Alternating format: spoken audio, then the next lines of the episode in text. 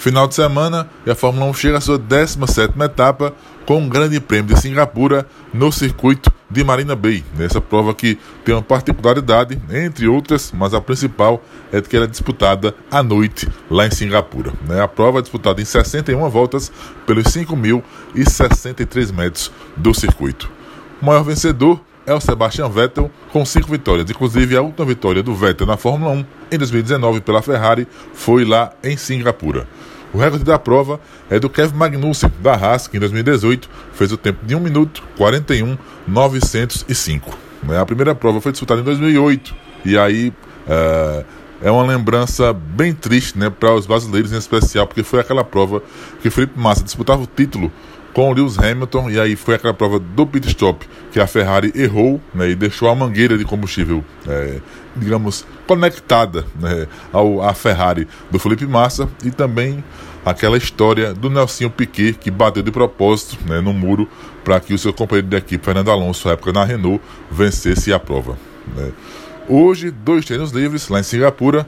No primeiro treino livre mais rápido foi o Lewis Hamilton da Mercedes, com o Max Verstappen da Red Bull em segundo e o Leclerc da Ferrari em terceiro. Já no segundo treino livre, o mais rápido foi o Carlos Sainz da Ferrari, com o Leclerc em segundo e o George Russell da Mercedes em terceiro. Amanhã, no sábado, o terceiro treino livre às 7 da manhã, a classificação às 10, né? A prova alargada para o GP de Singapura de Fórmula 1 é no domingo a partir das 9 da manhã. Então vamos acordar bem cedinho, né, para acompanhar o GP de Singapura de Fórmula 1. A expectativa né, pode ser que o Max Verstappen consiga o título já em Singapura, a depender da combinação de resultados dele, Leclerc e do é, do Sérgio Pérez, seu companheiro da equipe, o Verstappen pode ser campeão, bicampeão do mundo já no domingo. É um pouco pro, improvável né, essa conquista, é mais fácil que o, o, Verstappen consiga esse título já no Japão na próxima prova, mas né, enquanto a chance matemática, né, então pode ser que o Verstappen seja campeão no domingo lá em Singapura.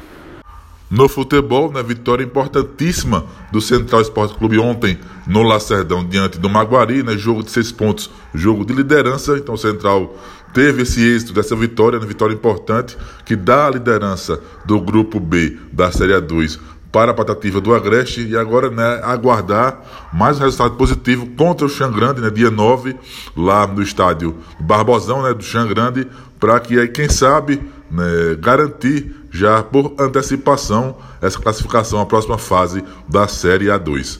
Né.